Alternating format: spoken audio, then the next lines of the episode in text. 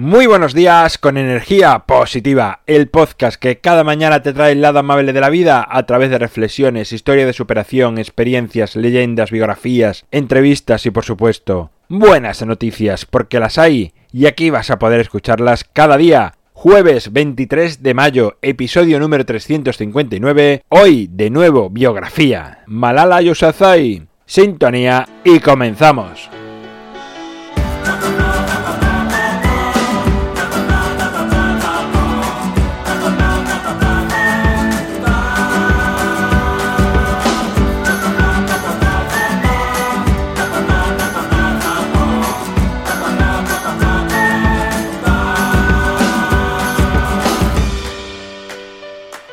Buenos días de nuevo, aquí estamos un jueves más. Voy a tener que mirar los apellidos de los personajes que encuentro porque aunque son muy interesantes, no sé qué hago últimamente, que me cojo unas pronunciaciones súper difíciles de hacer y tengo que repetir varias veces hasta que me sale. E incluso creo que la semana pasada lo dije al revés, el apellido. Bueno, da igual, no pasa nada, lo importante es el personaje y su historia y lo que nos transmite. La protagonista de hoy aún vive y es además muy joven, ya que el próximo mes de julio cumplirá 22 años. Ya con esta corta edad ha vivido experiencias que son resaltables y pienso que pueden ayudarnos a todos. Malala nació en Pakistán. Su padre era profesor en el pueblo donde vivían, además de poeta, por lo que siempre estuvo muy interesado en que su hija recibiese la misma formación que si fuese un niño.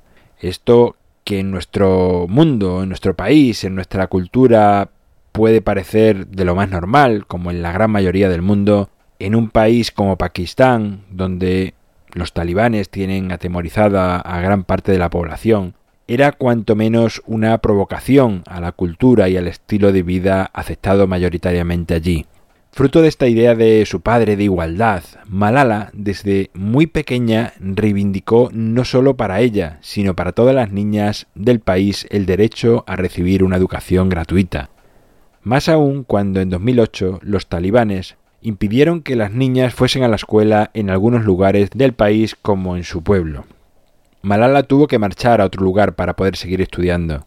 Con 11 años y animada por un periodista de la BBC británica, comenzó a escribir un blog anónimamente en el que hablaba del sentir de las niñas de su país y reclamaba ese derecho a una formación para todos, independientemente de si eran niños o niñas.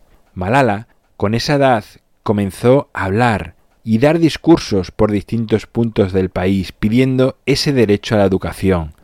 Por entonces ella ya iba a la escuela en la otra ciudad, pero quería que todas las niñas pudiesen hacerlo.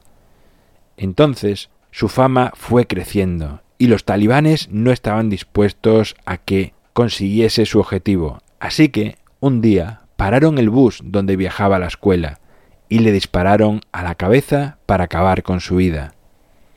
Pero la fortaleza de Malala era impresionante y logró sobrevivir al disparo, aunque quedó inconsciente, logró despertar diez días después en Birmingham, Inglaterra, y tras un proceso de recuperación largo, logró recuperarse totalmente.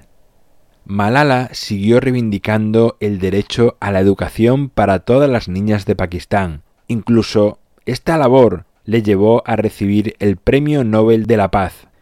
Hasta ahora ha sido la persona más joven en recibirlo. Malala tuvo que marcharse de su país. Vive y estudia actualmente en Oxford, Inglaterra, y creó una fundación para ayudar y defender el derecho de todas las niñas de Pakistán a recibir una educación libre y gratuita.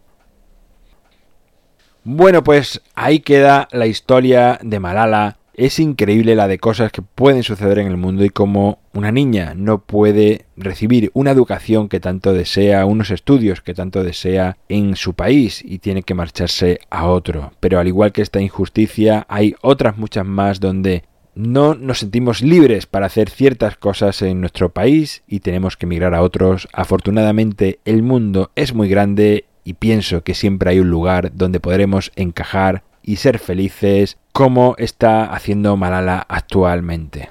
En mi página web alvaroroa.es puedes encontrarme, contactarme, ver mucho más sobre mí. Gracias por estar al otro lado escuchando, compartiendo, hablando a otras personas de energía positiva, suscribiéndote a cualquiera de los canales por los que emitimos o valorando este u otros episodios. El libro Ni un minuto más lo tienes a un solo clic en las notas del programa. Nos encontramos mañana viernes. Los viernes sabes que vienen cargados de buenas noticias y como siempre, ya sabes, disfruta, sea amable con los demás y sonríe. ¡Feliz jueves!